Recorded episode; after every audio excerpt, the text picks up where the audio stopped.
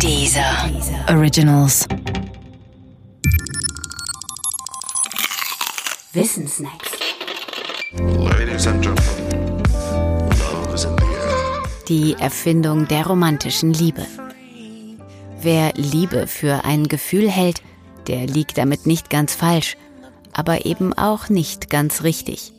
Anders als Wut oder Ekel wird das Gefühl Liebe nämlich stark von dem bestimmt, was wir über Liebe denken oder für Liebe halten. Man kann es sich so vorstellen. Du erfährst schon als Kind, was Liebe ist, vor allem durch die Art und Weise, wie die Menschen um dich herum ihre Liebe leben und über sie reden. Du liest Bücher, siehst Filme und hörst Lieder, in denen es um Liebe geht, und du baust dir eine Vorstellung davon auf, wie Liebe geht. Und in diese Vorstellung von Liebe hinein bildest du dann, wenn du liebst, deine Gefühle erst aus.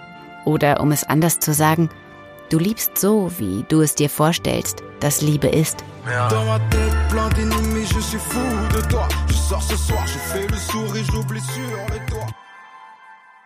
Wenn es so ist, dass Liebe davon abhängt, was die Menschen von ihr denken, dann hat das natürlich Konsequenzen. Liebe unterliegt damit nämlich kulturellen Veränderungen und das heißt vor allem, die Menschen vor 200, 400 oder 2000 Jahren haben anders geliebt als wir heute. Und das heißt auch, es muss in der Geschichte unterschiedliche Liebeskonzepte geben. Und die gibt es auch tatsächlich. Eines von ihnen, das bis etwa 1650 vorherrschend war, ist das Konzept der vernünftigen, idealen, höfischen Liebe. Damals hat man den oder die Geliebte überhöht mit Blick auf Vernunft und Tugend.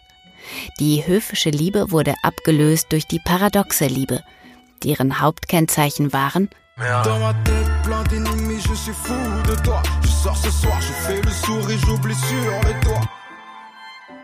Liebe ist Exzess und Raserei und Liebe ist nur möglich außerhalb der Ehe. Für uns heute tatsächlich ein eher paradoxer Gedanke. Und schließlich wurde ab 1800 die romantische Liebe erfunden. Die ist durch vieles gekennzeichnet, was wir besonders gut kennen. Der Soziologe Peter Fuchs hat in seinem Buch Liebe, Sex und solche Sachen eine Liste dieser Kennzeichen vorgelegt. Zu ihnen gehören unter anderem die Konstruktion zweier als eines gegen den Rest der Welt, die wechselseitige Annahme des anderen ohne Wenn und Aber, die Bewertung der Liebe als etwas, das über allem steht, und natürlich Sexualität als der symbiotische Mechanismus schlechthin. Die Liste enthält noch viele Kennzeichen mehr und man könnte sie durchgehen, um festzustellen, ob man selbst ein Liebender oder eine Liebende vom Typ romantisch ist. Ladies and gentlemen,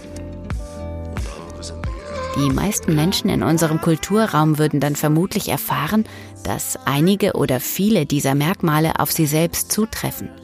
Aber eben nicht alle. Denn auch das Konzept der romantischen Liebe ist nur ein Konzept.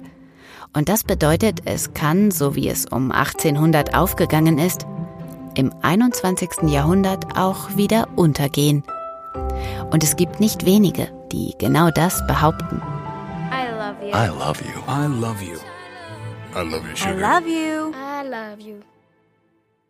Der Podcast gefällt dir? Höre weitere dieser Originals, Podcasts, Musik und Hörbücher kostenlos auf www.dieser.com.